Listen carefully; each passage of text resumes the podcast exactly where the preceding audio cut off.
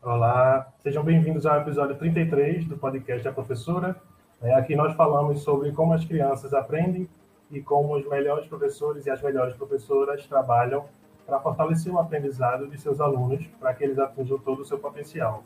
É, meu nome é Danilo Aguiar, eu faço parte da equipe de pesquisadores do professor Américo Amorim, aqui da Escribo, né, e hoje nós vamos conversar sobre como fortalecer na prática né, o aprendizado de crianças com descalculia, com base na ciência, né, e dar umas ferramentas a professores e gestores escolares né, para que criem estratégias pensando no aprendizado dessas crianças. Para essa conversa, nós vamos receber, receber hoje dois convidados, né, o professor Vitor Razi, né, que, ele que é médico, especialista em neurologia e doutor em psicologia médica, professor da Universidade Federal de Minas Gerais, a UFMG. E recebemos também a Fernanda, Fernanda Rocha, mestre e doutora em psicologia, cognição e comportamento, também doutoranda, perdão, em psicologia, cognição e comportamento, também na Uf, UFMG. Lembrando que os episódios eles são gravados sempre ao vivo, né, toda quinta-feira, aqui no canal da Escribo.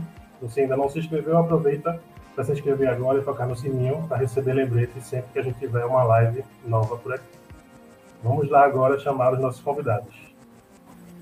Olá, boa noite. Boa Olá, noite, tudo bem? Noite. Tudo tranquilo com vocês? Tudo jóia. Muito obrigado pelo convite.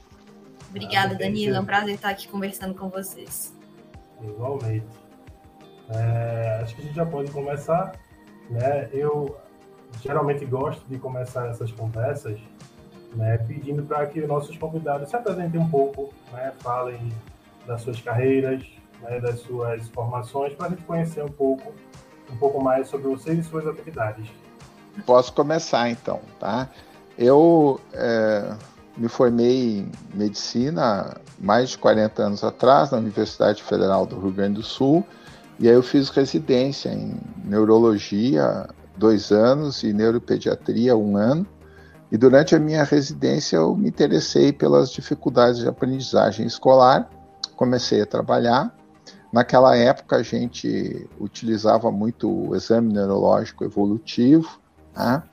E para detectar se a criança com dificuldade de aprendizagem ou de comportamento tinha evidência de algum tipo de comprometimento neurológico. E em função desse interesse, eu acabei fazendo um mestrado em linguística sobre dificuldades de aprendizagem da leitura, processamento fonológico, consciência fonêmica, e fui fazer o doutorado em psicologia médica na Alemanha. Quando eu entrei na UFMG, eu é, fundei o Laboratório de Neuropsicologia do Desenvolvimento, onde a gente começou a fazer pesquisas sobre transtornos do desenvolvimento, entre eles as dificuldades de, de aprendizagem da leitura e da matemática. Nos últimos 15 anos em que eu trabalhei na UFMG, eu é, pesquisei basicamente sobre dificuldade de aprendizagem da matemática e eu me aposentei da UFMG do ano, o ano passado. Eu estou trabalhando numa empresa chamada Trainitech em Ribeirão das Neves, que desenvolve programas de reabilitação para crianças com transtorno do desenvolvimento. E estou trabalhando no meu consultório em Belo Horizonte, onde eu também atendo crianças com transtorno do neurodesenvolvimento. Então, meu nome é Fernanda, né? Como o Danilo já me apresentou, eu sou aluna do professor Vitor Razi, já fazem nove anos. Iniciei minha trajetória dentro da psicologia já no Laboratório de Neuropsicologia do Desenvolvimento, onde eu fiz iniciação científica, mestrado e atualmente faço meu doutorado. É, dentro do Laboratório de Neuropsicologia do Desenvolvimento, eu tive diversas oportunidades de aprender sobre a dificuldade de aprendizagem na matemática e dificuldades correlacionadas também, né, comorbidades. E durante o minha, a minha iniciação científica, o meu mestrado, eu trabalhei principalmente com como as crianças utilizam os dedos na aprendizagem da matemática, quais são os mecanismos cognitivos envolvidos também na aprendizagem da matemática. E tive também a oportunidade de aprender sobre o atendimento clínico lá no laboratório de neuropsicologia. A gente também tem um ambulatório número, né, que atualmente não está mais funcionando, mas eu, eu tive a grande sorte de participar desse projeto e, e, aprender muito sobre a prática clínica com o professor Vitor Razi para descalculia e também para outros transtornos do neurodesenvolvimento. E atualmente, no meu doutorado, eu estou trabalhando com um modelo de desenvolvimento de trajetórias do desenvolvimento do conceito de número, de como as crianças aprendem a matemática, em parceria com alguns pesquisadores alemães. Esse modelo foi desenvolvido pela professora Fritz, a gente vai conversar um pouquinho aí sobre ele ao longo da nossa conversa também, com certeza. Mas esse modelo ele fornece um apoio muito interessante para as crianças, ele acompanha é capaz de rastrear e dar o apoio necessário para as crianças progredirem na aprendizagem. Além disso, é, esse modelo ele foi a base teórica para o desenvolvimento das ferramentas Marco, da editora Rograph, e atualmente nós estamos fazendo adaptação e tradução deles aqui para o Brasil. É, além disso, atualmente eu estou desenvolvendo um currículo também de matemática para o primeiro ano do ensino fundamental, em parceria com o Instituto Edub e com o Instituto Raiar, para a gente apoiar a aprendizagem das nossas crianças brasileiras. É isso. Muito bom, muito obrigado. É, nosso público aqui que acompanha o conteúdo, né, os, os pesquisadores, os convidados que participam aqui das nossas lives, tem muitos alunos, né, estudantes de licenciatura de pedagogia, de outras licenciaturas, na verdade. Então, eu gosto sempre de, de começar pelo básico, né? Então, acho que a primeira pergunta seria é, como é que a gente pode definir né, o que é descalculia, como é que ela se apresenta nas crianças? Eu posso falar sobre isso. A Fernanda sabe muito mais que eu sobre as questões mais relacionadas com intervenção, com ensino, né? A minha área de expertise é mais, é mais a clínica, né? Nem toda criança que tem dificuldade de aprendizagem da matemática tem descalculia, né? A dificuldade de aprendizagem da matemática pode ser tem múltiplas causas, né? a principal causa é a inadequação pedagógica, né? o fato de que as crianças não são ensinadas uh, direitinho, usam currículo inadequado, usam estratégias didáticas ineficientes e assim por diante. Né? Mas tem um grupo de crianças, né, um, em torno aí de uns 2 a 5% de crianças, que apresentam dificuldades persistentes de aprendizagem da aritmética, e essas dificuldades elas são resistentes à maioria das intervenções pedagógicas, por melhores que sejam, né? E essas crianças continuam com dificuldades ao longo da escola e ao longo da sua vida. E essas dificuldades elas comprometem muito o desenvolvimento, né, tanto do ponto de vista social, emocional, quanto do ponto de vista da renda e da empregabilidade, né? as dificuldades é, com a matemática elas são mais prejudiciais do que as dificuldades com a aprendizagem da, da leitura. Tá? Se a pessoa é analfabeta, ela tem, mas sabe fazer as contas, ela tem uma probabilidade maior de arrumar um emprego e ter uma renda do que se a pessoa é alfabetizada, mas tem dificuldade em fazer contas. Então, a dislexia é essa dificuldade mais grave, crônica e persistente com aritmética, ou seja, com raciocínio numérico aritmético elementar e com as, a capacidade de realizar operações aritméticas e de resolver problemas aritméticos do dia a dia. As dificuldades elas já começam no jardim da infância. Tá? Essas crianças têm dificuldade para quantificar os conjuntos, elas têm dificuldades para aprender a contar, elas têm é, dificuldades para estabelecer as relações entre os números e as quantidades, elas têm dificuldades para resolver pequenos probleminhas aritméticos com conjuntos de um, dois, é, três elementos, problemas, probleminhas de subtração e adição. Elas é, começam a usar os dedos para contar mais tarde, porém elas ficam mais tempo precisando da contagem nos dedos porque elas têm dificuldade para é, memorizar os fatos aritméticos e têm dificuldade para é, utilizar estratégias de raciocínio para resolver problemas é, para os quais não existem é, fatos é, aritméticos. Né? É, além disso, né, descalculia frequentemente, mas não sempre, né, se associa com sintomas de ansiedade matemática né, e com é, desmotivação para aprender matemática. É, e como o currículo da matemática é um currículo muito hierarquizado, se a criança não domina o fundamental da aritmética até em torno do quarto ano, ela vai ter muita dificuldade para ir adiante quando começar a ter que aprender álgebra e, e outras coisas para as quais a fluência de cálculo e o raciocínio quantitativo são é, fundamentais. Tá? O, por trás dessas dificuldades, né, tem é, dificuldades inerentes de representação das quantidades, associação das quantidades e dos números, mas também de raciocínio numérico quantitativo do conceito de número, que é a especialidade da Fernanda, que eu vou pedir que ela fale um pouquinho, então, sobre que história é essa do desenvolvimento, da trajetória de desenvolvimento do conceito de número e qual é a relevância disso para a aprendizagem da aritmética. Muito bem, eu vou, vou, vou falar sobre isso sim, Vitor. Eu só queria adicionar uma coisa à sua fala, que quando você distinguiu né, as dificuldades de aprendizagem da matemática, da descalculia, esse é um ponto muito importante. E aí, quando a gente chama essa conversa hoje sobre uma conversa sobre descalculia, na verdade, eu acho que ela vai ser proveitosa para as professoras aí com alunos que tenham dificuldades de aprendizagem na matemática diversas, não só descalculia, né?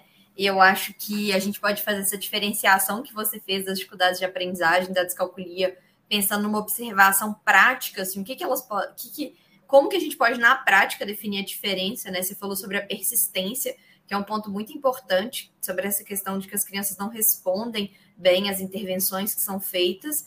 E a outra questão também é a investigação de outras causas, né? Você falou aí da, da, da questão curricular, é, pedagógica, que muitas vezes não está adequada, que muitas vezes não apoia o suficiente as crianças para elas progredirem adequadamente na aprendizagem. Aí já vou entrar sobre as trajetórias, mas também tem outros fatores que a gente tem que levar em consideração. Acho que a ansiedade matemática, que você citou, é um ponto importante.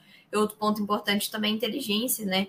É, para a gente sempre pensar nessa, nesse nesses critérios, nessas outras justificativas que podem ter também para a criança ter a dificuldade de aprendizagem na matemática. Mas então, indo para a sua pergunta sobre qual é a relevância do, do conceito de número, dos meus estudos atuais para a prática educacional de matemática.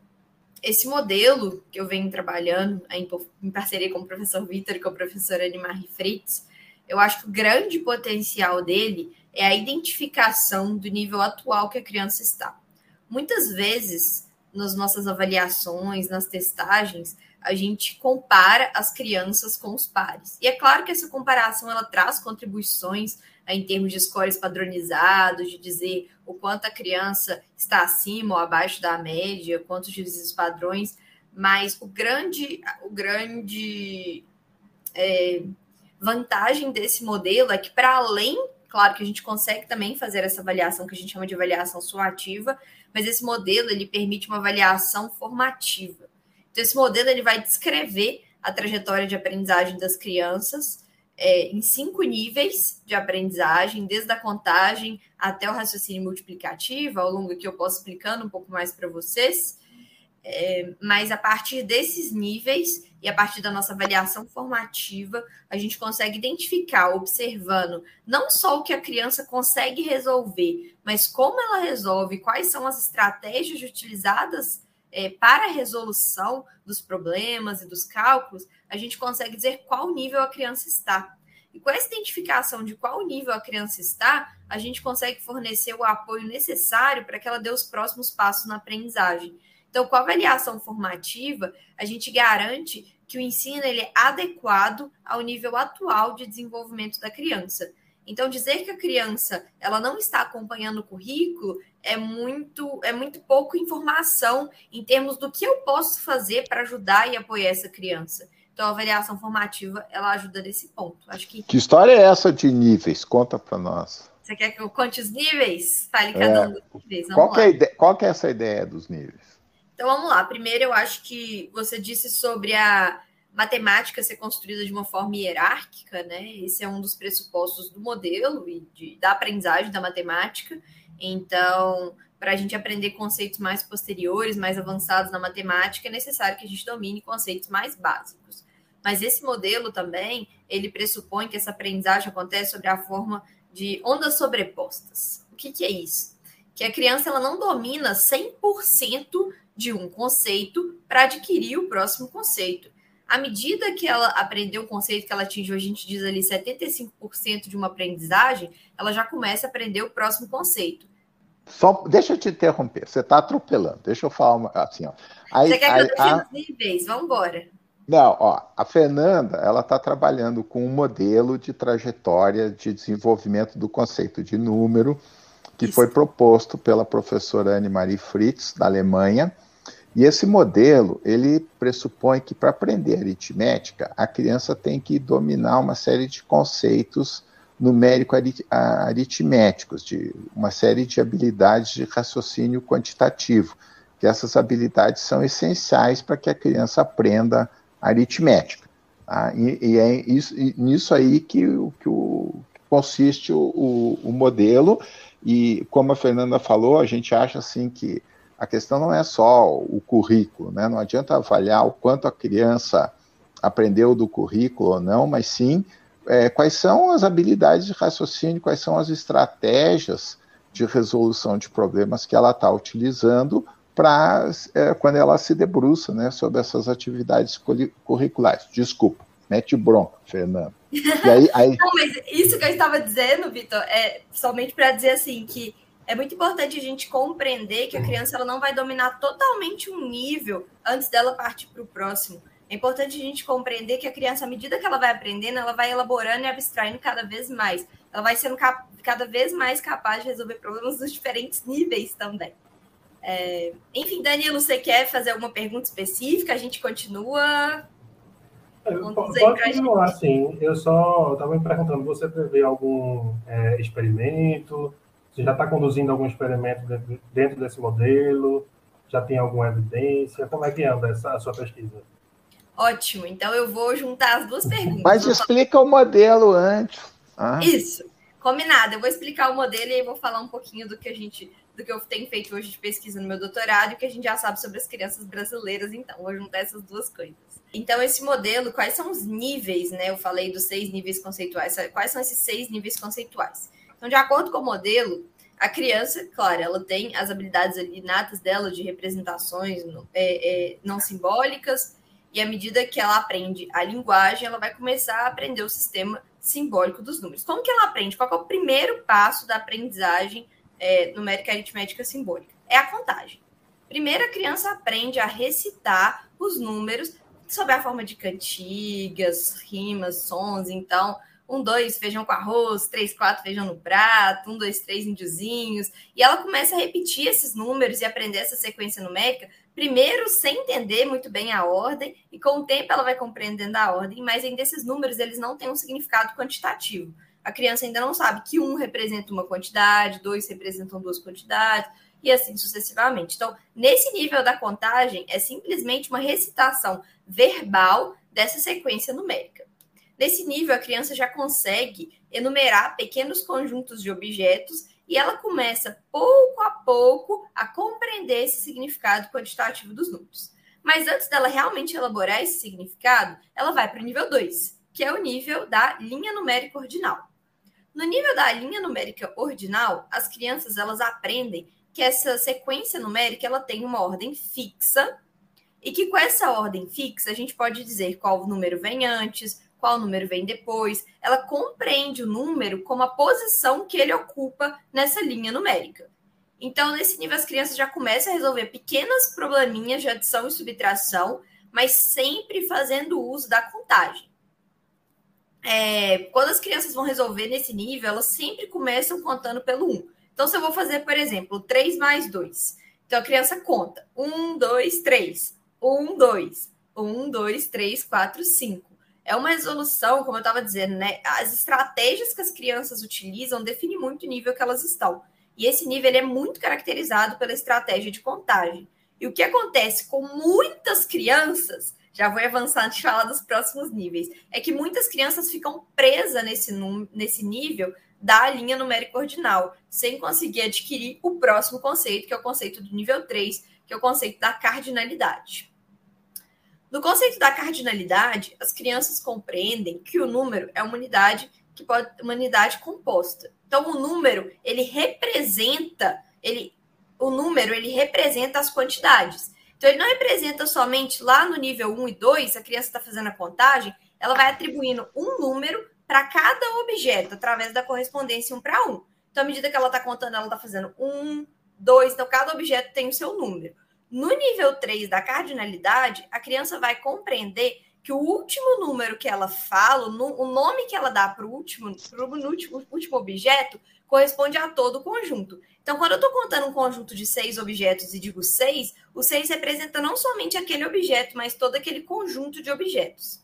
Então, esse é o nível da cardinalidade. Nesse nível, então, a criança vai entender o significado quantitativo dos números.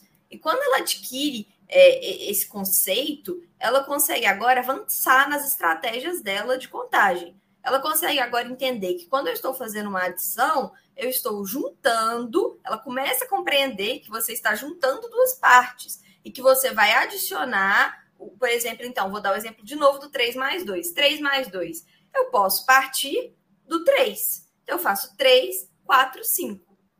A criança nesse nível, ela compreende que um número é maior do que o outro, não porque ele está na frente ou atrás, como ela fazia lá no nível 2, mas sim porque o nível ele representa uma quantidade maior de objetos.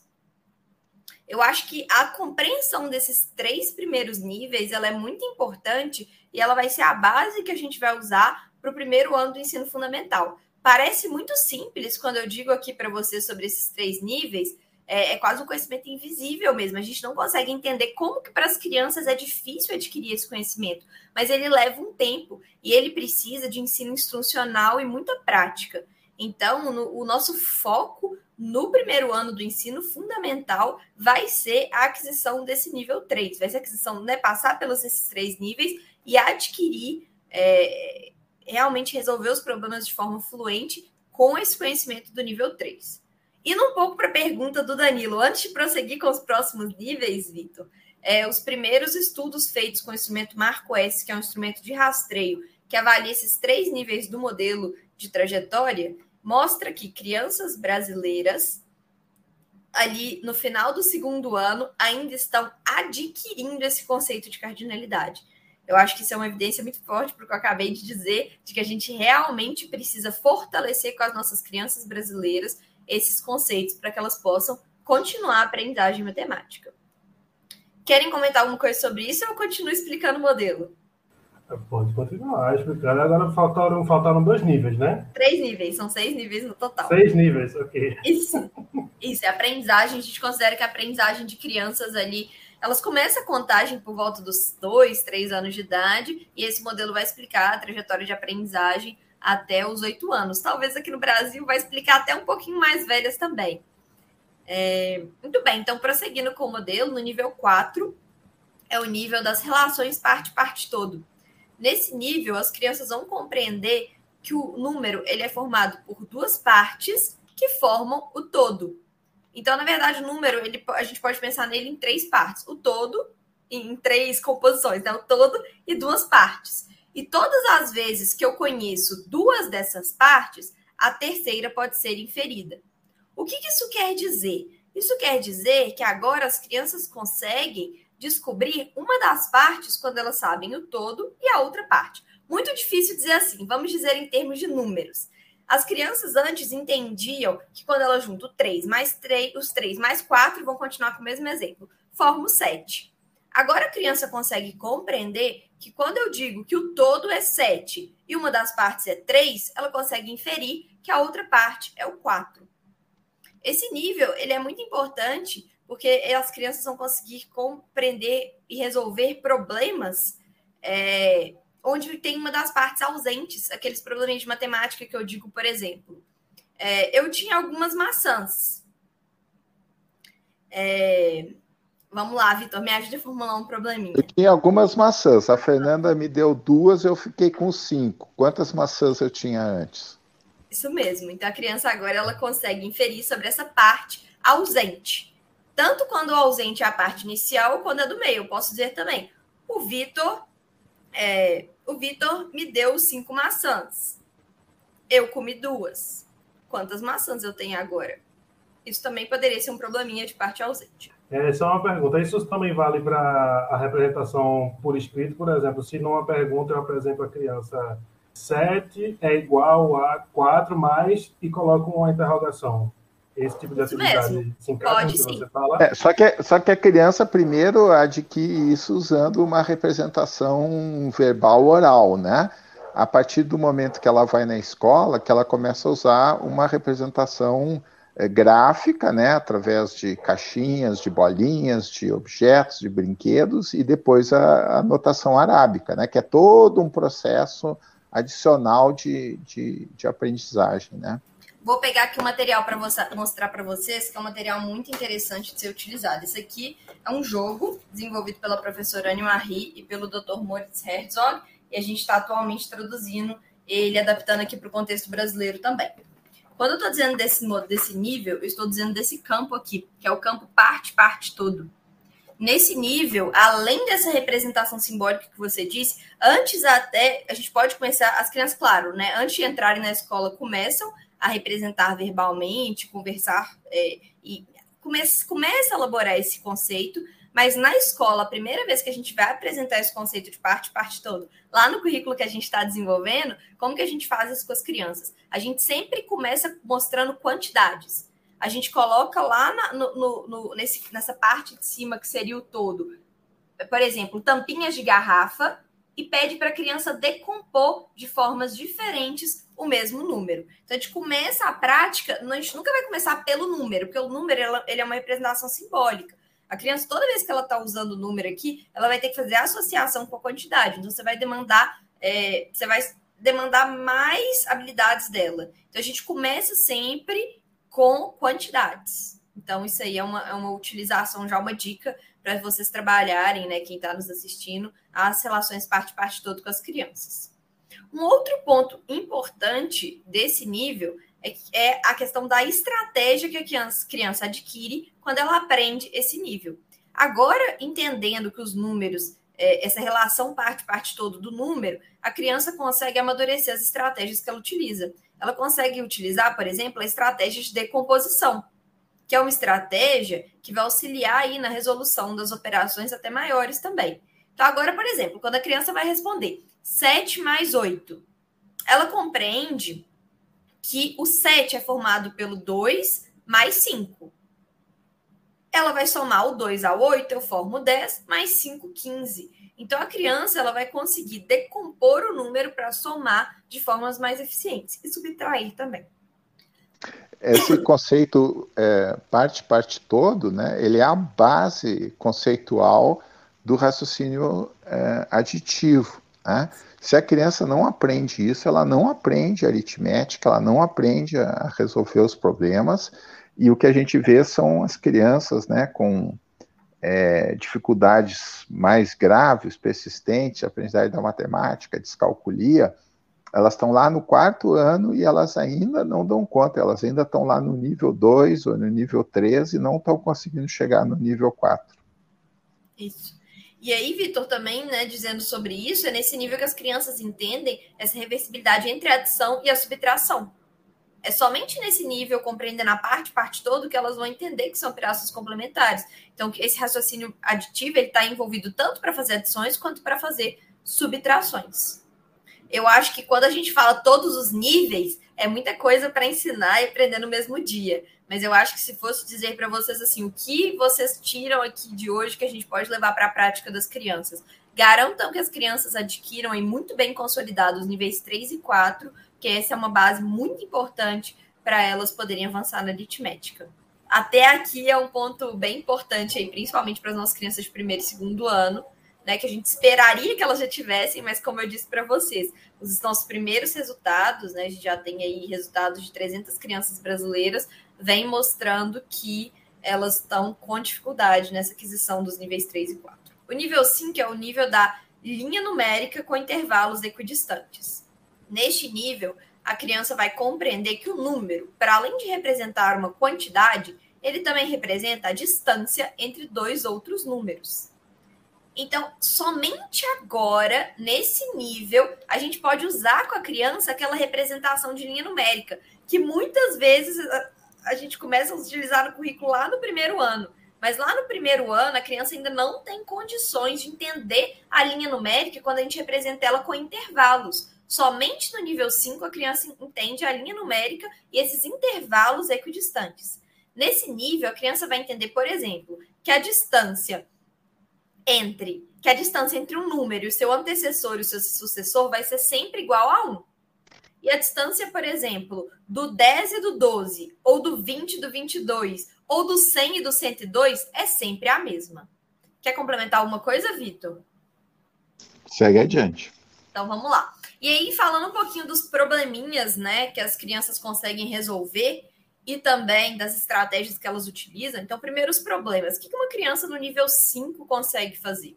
No nível 5 do conceito de número, de, aprendendo essa, essa, esses intervalos numéricos e utilizando os números para dizer sobre a distância entre dois outros números, a criança vai conseguir resolver problemas de comparação e equalização.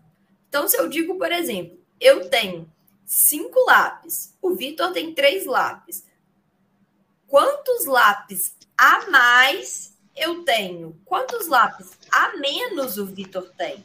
Então, a criança que ela vai conseguir realmente compreender e resolver problemas envolvendo esse cálculo da distância entre dois conjuntos. Não entender qual é maior e menor, que isso ela já entendeu antes, mas entender quantos a mais ou quantos a menos.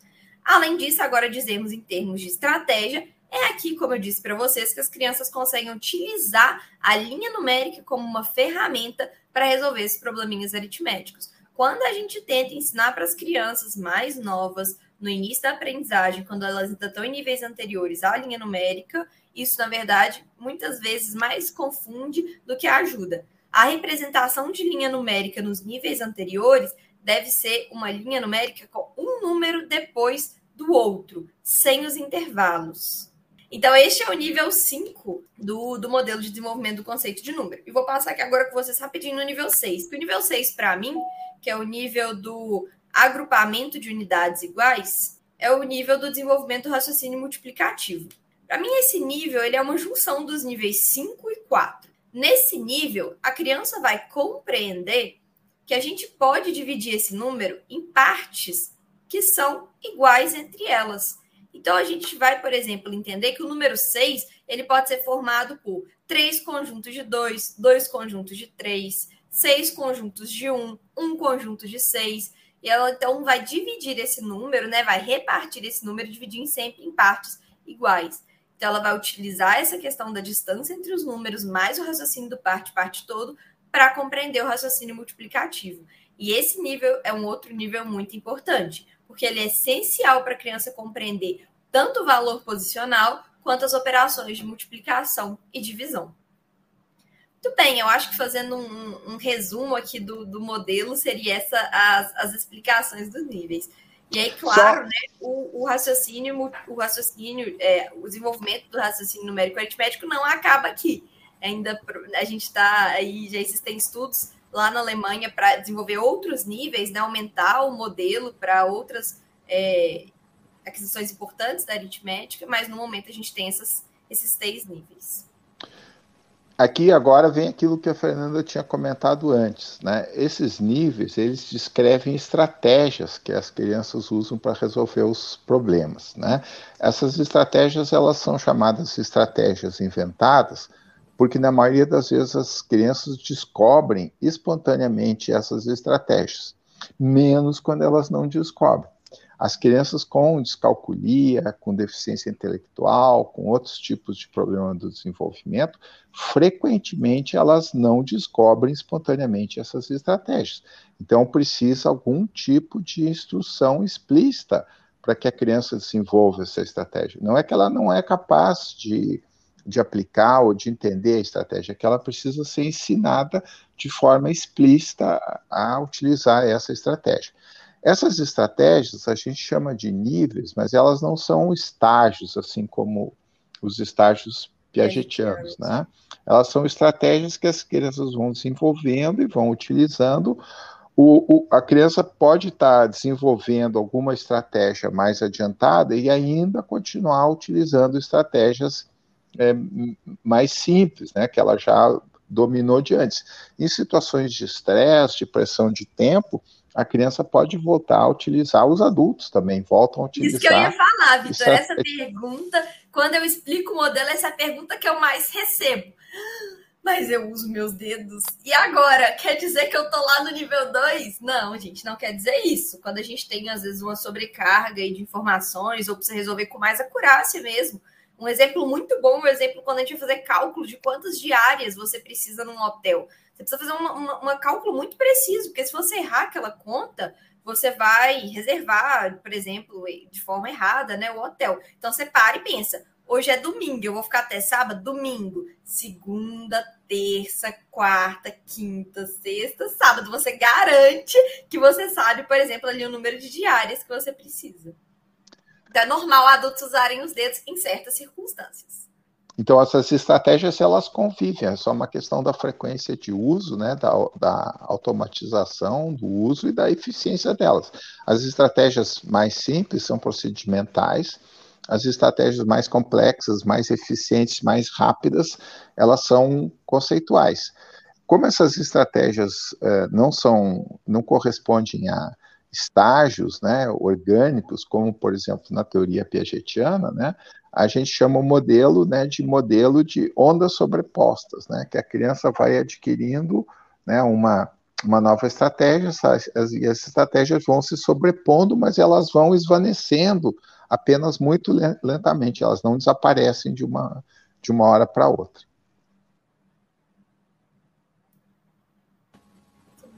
Muito bom. Muito obrigado pelas respostas bastante completas. E, inclusive, tem uma pessoa aqui que nos perguntou no YouTube. Creio que seja sobre uma pergunta referente às operações, às quatro operações. É, professora, você teria explicação de qual nível, em qual nível está a criança que compreende o SOB 1. A criança que compreende o SOB 1, quando ela está resolvendo, quando ela tá resolvendo problemas é, Nível 5, nível 5. Né? É a função sucessora, né?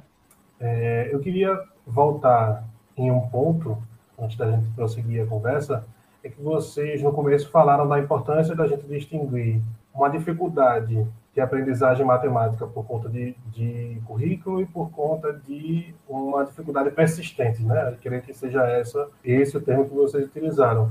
Então, como é feito esse, esse o diagnóstico, digamos assim, né, de uma então, criança? Então, quando, quando uma criança vem, vem consultar, pra uma, vem para uma avaliação neuropsicológica por é, dificuldade de aprendizagem da leitura ou da, da matemática, né? Então, a gente é, faz uma avaliação a avaliação neuropsicológica não é só questão de testes neuropsicológicos, né? A gente quer identificar quais são os fatores de risco que estão presentes, que estão dificultando a aprendizagem dessa criança. Esses fatores de risco podem estar na escola.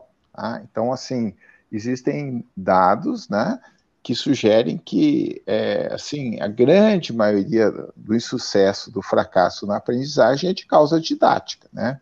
de utilização de métodos didáticos inadequados, né? É, uma das, das coisas que a gente vê com mais frequência é a pressuposição de que não existem diferenças individuais, que todas as crianças vão aprender por descoberta e negligenciando o fato de que algumas crianças precisam ser ensinadas. Se elas não receberem algum tipo de instrução explícita, elas não vão aprender. Um, um, outro, outro fator de risco que pode estar envolvido é a questão da literacia e numeracia familiar. A gente sabe né, que a aprendizagem da leitura e da aritmética ela não começa na escola, ela começa em casa muito desde muito cedo, né? No caso da literacia, das historinhas, das musiquinhas, da leitura de livros, no caso da aritmética, das musiquinhas, ensinando a criança a, a contar, chamando a atenção. Cozinhando com a criança. Quantidades na vida cotidiana. Fazendo compra esse, no supermercado, várias esse, coisas. E esse tipo de coisa. Então, quando a família não, não, não, vamos assim, não se envolve com esse tipo de prática, e que é um, uma das coisas que acontece, né? É, com as crianças menos favorecidas, de famílias menos favorecidas aqui no Brasil, isso vai dificultar muito a aprendizagem. Somado a isso vem o fato de que é, muitas vezes não, não quer dizer, o, o, o, currículo da educação infantil não leva em consideração essas coisas que a Fernanda está falando ali, esse desenvolvimento é, do conceito de número. Então a criança não trabalha com isso, chega lá no primeiro ano, se espera que ela vá trabalhar né, com, com, com questões relacionadas né, com é, numerais simbólicos e assim por diante, com operações e, e simbólicas que ela ainda não está preparada para fazer. Tá? E por último, tem os fatores da criança, né? Então, esses fatores da criança são, vamos dizer assim, é, dificuldades inerentes da criança de origem epigenética, dificuldades com o processamento de informação, que envolvem né, aspectos relacionados ao processamento fonológico, a, a, representação das quantidades, as habilidades visoespaciais, as habilidades verbais, assim por diante. Então, essas são as habilidades que a gente realmente avalia através da avaliação é, dos testes é, neuro, neuropsicológicos. Agora, se a criança vai mal num teste de, de desempenho escolar, como por exemplo o TDE, numa avaliação cumulativa, né, ela não está de acordo com a norma, isso não quer dizer que seja uma, uma descalculia, né? Então, uma filosofia que tem se usado cada vez mais no diagnóstico da descalculia é a filosofia de resposta à intervenção. Então a gente vê que a criança está em dificuldade, faz uma, uma intervenção e depois a gente reavalia, vê se a dificuldade persiste. Essa intervenção tem que ser uma intervenção bem planejada, né, metodologicamente bem fundamentada e assim por diante, né? E existe atualmente, né, os países que têm o melhor desempenho em, em, em, em aritmética, em matemática, né? Você vê, por exemplo, na, na, aqui no Brasil, 70% dos adolescentes de 15 anos não atingem o nível 2 do PISA. Quer dizer que eles têm um desempenho em matemática igual aos 8% de criança na Finlândia que tem descalculia. Tá? A gente vai Essa... dizer que 75% das crianças brasileiras têm descalculia? Isso não faz sentido, né, Vitor? Sentido, né? Então significa que tem alguma coisa muito errada com o ensino da matemática aqui no Brasil.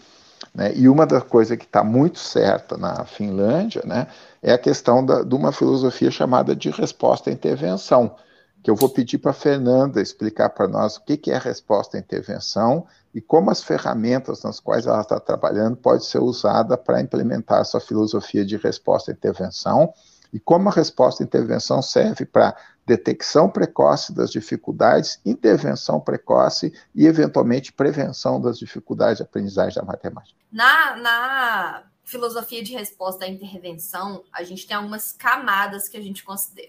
O primeiro ponto, né, igual o Vitor já começou a explicar da resposta à intervenção, eu acho que mais importante é essa questão do acompanhamento que a gente faz com as crianças para sempre monitorando e vendo se elas estão com dificuldade, fornecendo o apoio necessário. Mas onde que começa esse apoio necessário? Qual que a gente diria que é ali é, é, o primeiro nível né, dessa, dessa resposta à intervenção?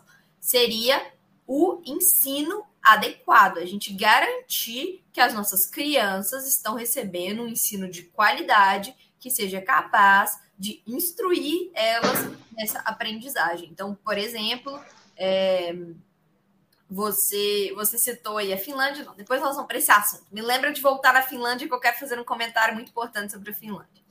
É, mas então a gente garantir o um ensino de qualidade ali até, como o Vitor disse, na pré-escola. A aprendizagem da matemática ela não começa no primeiro andar da, da leitura e da escrita também não, ela começa ainda na pré-escola. Então a gente tem que incentivar essas crianças e garantir já que elas estejam sendo estimuladas na pré-escola.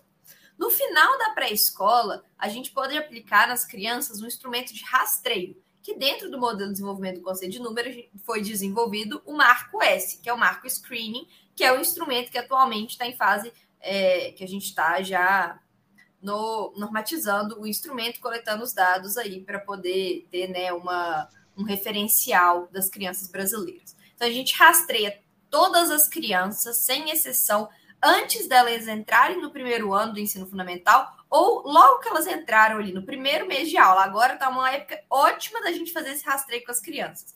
Rastreia e vê quais são as crianças que estão com dificuldade, que ainda não adquiriram. O ideal seria o nível 3, mas para as nossas crianças, como a gente está vendo que elas estão com muita dificuldade, no início do primeiro ano eu diria quais crianças que ainda não adquiriram o nível 2, que ainda estão ali no nível 1 só na contagem.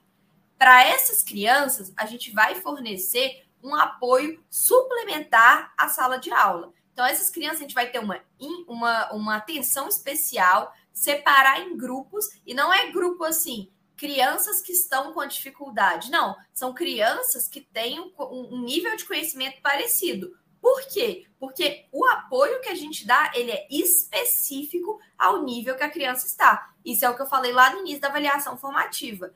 Com esse rastreio, com esse instrumento, a gente pode dizer qual nível a criança está e fornecer o apoio necessário para ela dar os próximos passos na aprendizagem. Então, a gente une grupos de alunos que estão no nível 1, no nível 2, e até, enfim, no nível 3 por enquanto, então a gente vai deixar que as crianças estão no início do primeiro ano. Nós vamos pegar as crianças com mais dificuldade e vamos fornecer esse apoio em, por exemplo, intervenções em grupo.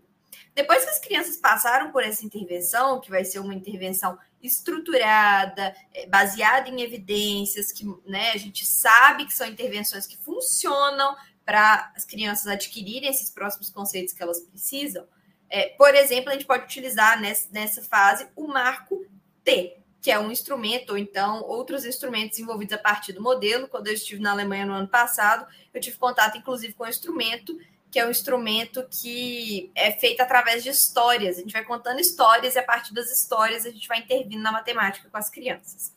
Enfim, acabou essa intervenção, a gente, inclusive dentro da intervenção, a cada dia que a gente aplica, a gente também faz pequenos monitoramentos pequenas avaliações para garantir que as crianças estão avançando no conhecimento.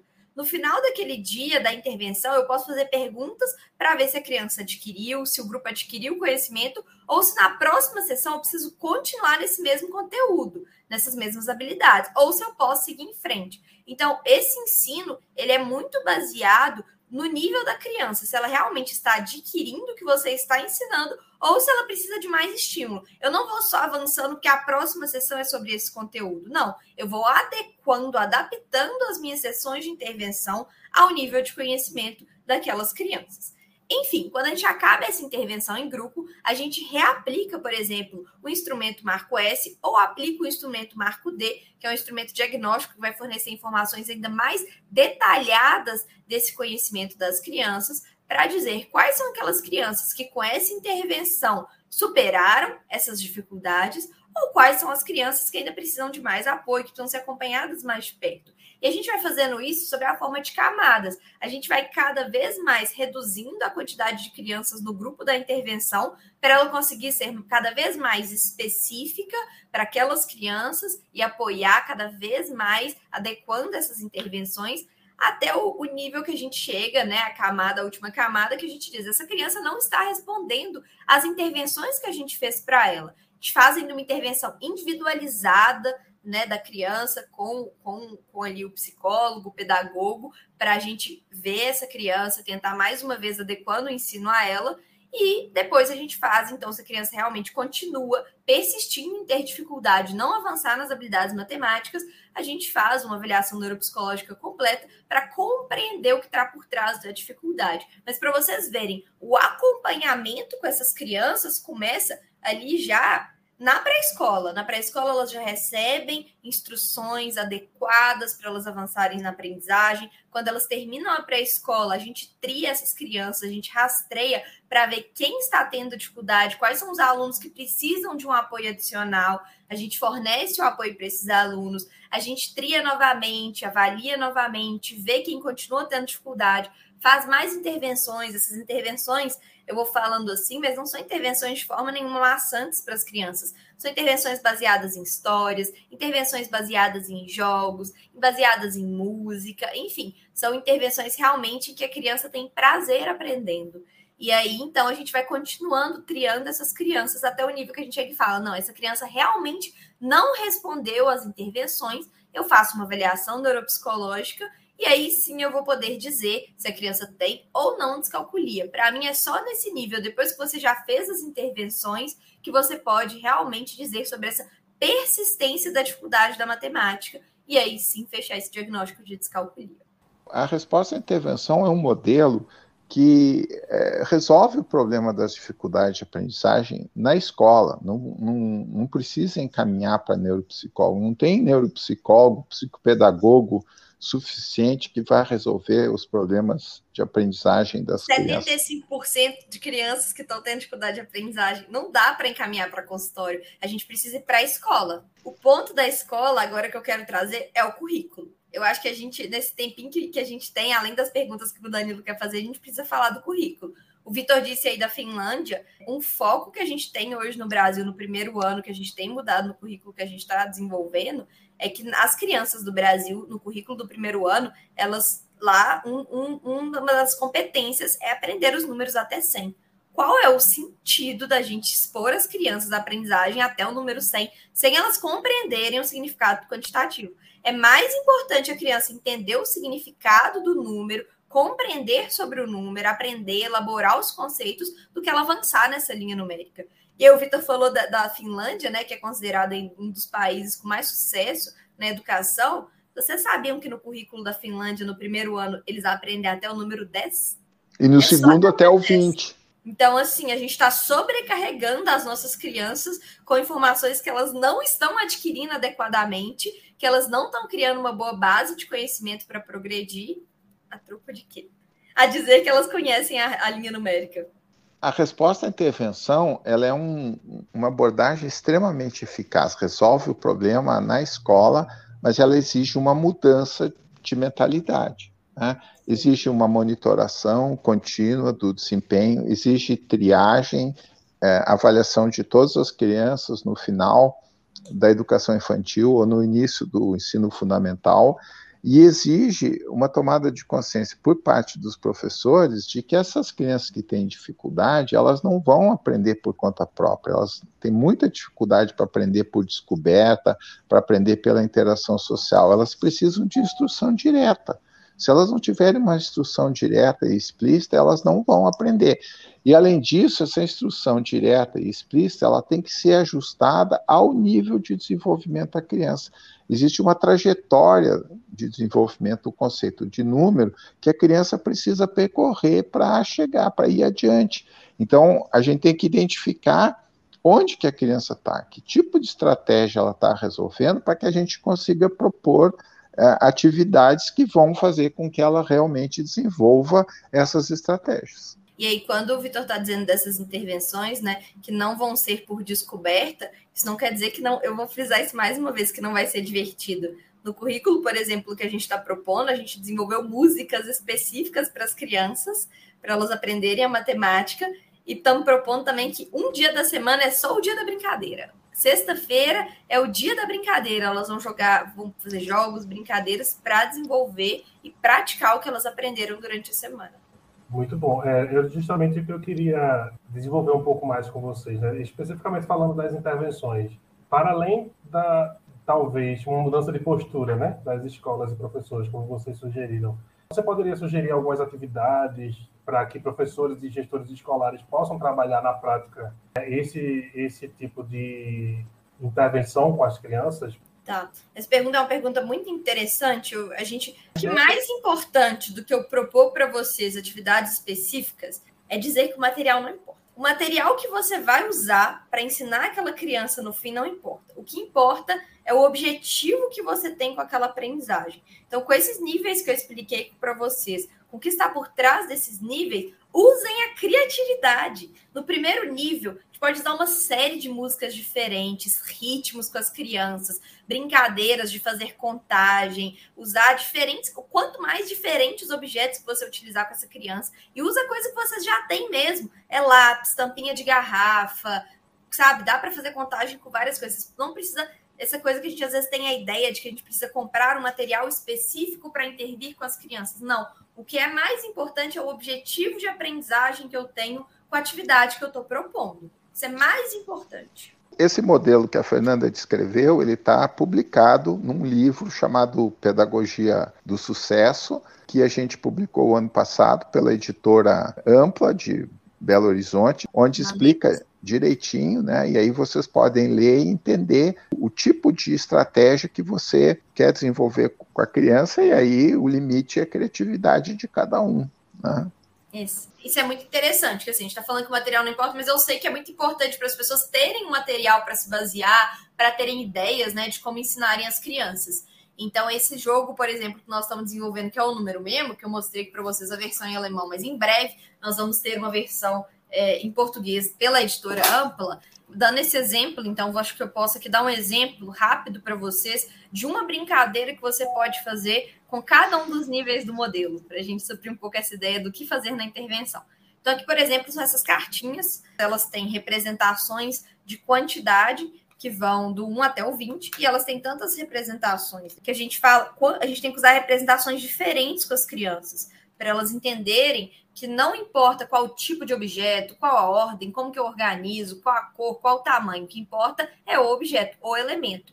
Então, por exemplo, não importa se eu estou contando quatro maçãs enfileiradas na diagonal, na horizontal, vertical, maçãs grandes, pequenas ou diferentes frutas, por exemplo, eu posso ter uma mesma quantidade de elementos mas a gente tem representações que ajudam essas crianças. Por exemplo, a representação em linhas de 5, que ela auxilia a criança nessa compreensão da construção do número. Então, com 5, a base 5, mais 3, por exemplo. Então, vamos lá.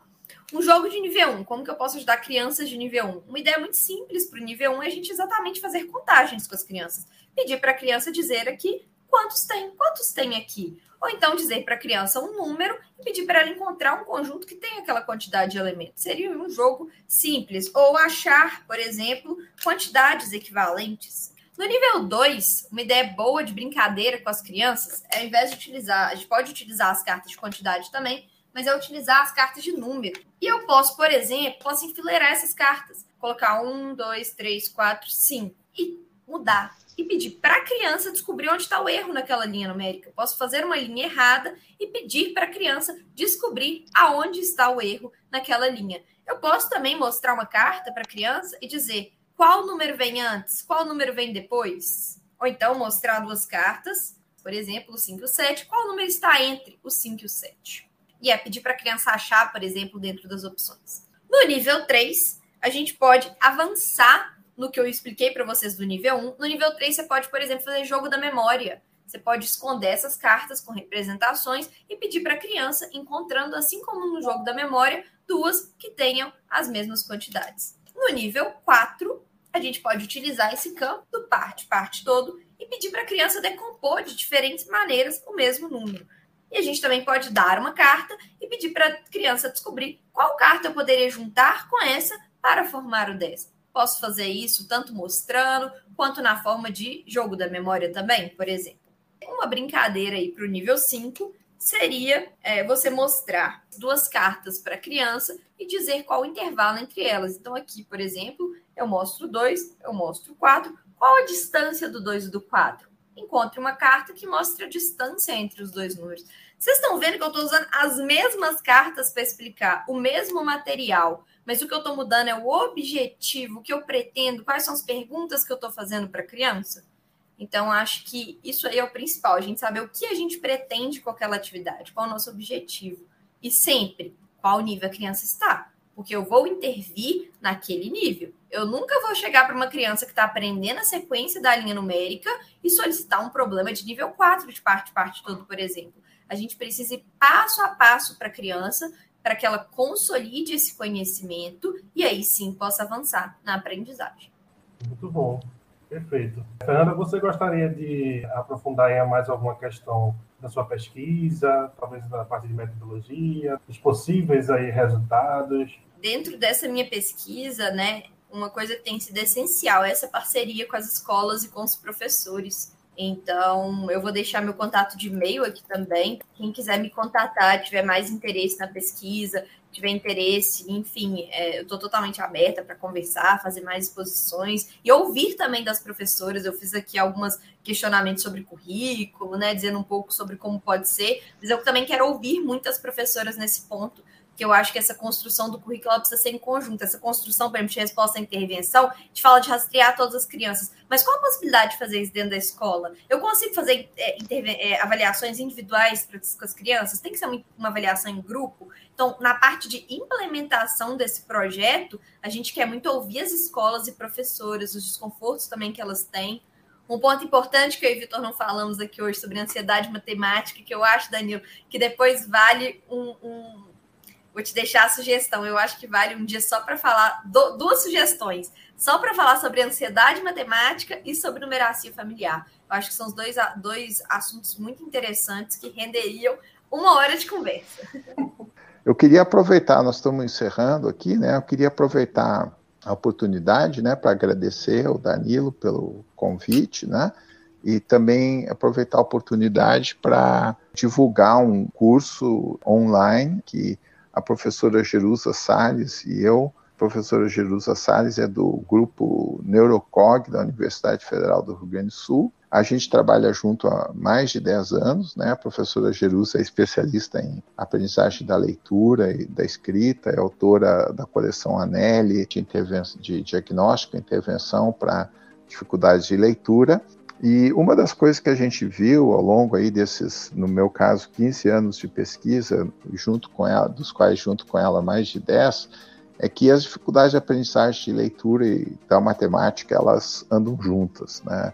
Elas compartilham mecanismos genéticos, elas têm problemas, questões diagnósticas e definitórias muito parecidas, compartilham mecanismos cognitivos, a linguagem é extremamente importante na aprendizagem da matemática. Então, em função disso, nós organizamos uh, um curso que se chama Dislexia Descalculia, estabelecendo conexões na teoria e na prática. Esse curso vai ser todas uh, as uh, terças-feiras, a partir do dia 7 de março de é, 2023 até dia 4 de abril, são é, cinco semanas, de 19 a, 20, a 22 horas. A, nós vamos estar os dois professores presentes nas aulas. A Jerusa vai falar sobre a parte da leitura, eu vou falar sobre a parte da matemática, procurando integrar e mostrar essas similaridades e oferecendo conhecimentos de como é que você pode interpretar os resultados de testes como a coleção Anelli, como a bateria Pronúmero no diagnóstico é, de descalculia e na compreensão das dificuldades de aprendizagem da matemática. O curso é organizado pelo portal Psique, né, uma empresa aqui de Belo Horizonte, editora e, e é, distribuidora de livros e de é, testes é, psicológicos e é, pedagógicos. Né? O curso é online, as aulas são síncronas, mas elas vão ser gravadas, vão ficar 30 dias disponíveis na internet. E quem tiver interesse, o WhatsApp para contato é o 31 9 7301 9524. 31 9 7301 9524. Se você achou o assunto interessante, quiser se aprofundar, vem fazer um curso junto conosco. Ah, muito obrigado. Acho que esse convite foi muito bom, Vitor. Acho que vale muito a pena. Nossa, vai trazer muitos aprendizados aí. E eu quero divulgar também um grupo do Facebook do professor Vitor, que é um grupo excelente, que ele traz discussões muito importantes sobre ciência cognitiva e educação. Então, quem ficou interessado também no assunto quiser acompanhar, o professor Vitor nessas discussões que ele traz. Acompanhe o grupo, vocês vão ter bastante conteúdo interessante para estudarem. Lá no grupo Ciência Cognitiva e Educação do Facebook, eu postei hoje todas as informações disponíveis sobre o curso. Quem tiver interesse, dá uma olhada lá. Vai ser muito bem-vindo. Tá? Quem quiser entrar no grupo para participar das discussões, vai ser bem-vindo. Muito obrigada, viu, Danilo, pelo, pelo convite. Foi um prazer participar aqui com vocês hoje. Eu que agradeço. E agora é minha vez de agradecer né, a presença de vocês. Acho que foi uma conversa muito rica. Né? A gente trouxe um tema muito importante, né, que é do, a gente costuma, na verdade, falar mais sobre alfabetização, então é, é mais importante ainda porque a gente está tendo a oportunidade de falar sobre aprendizagem matemática. Né? Então, espero que tenha sido tão esclarecedor quanto foi para mim. Então, Fernanda, professor Vitor, muito obrigado e até a próxima. Muito obrigada. Muito obrigada, Nós que agradecemos. Somos tá assistindo aí a gente. Obrigadão. Obrigada. Tchau, tchau. Tchau, tchau.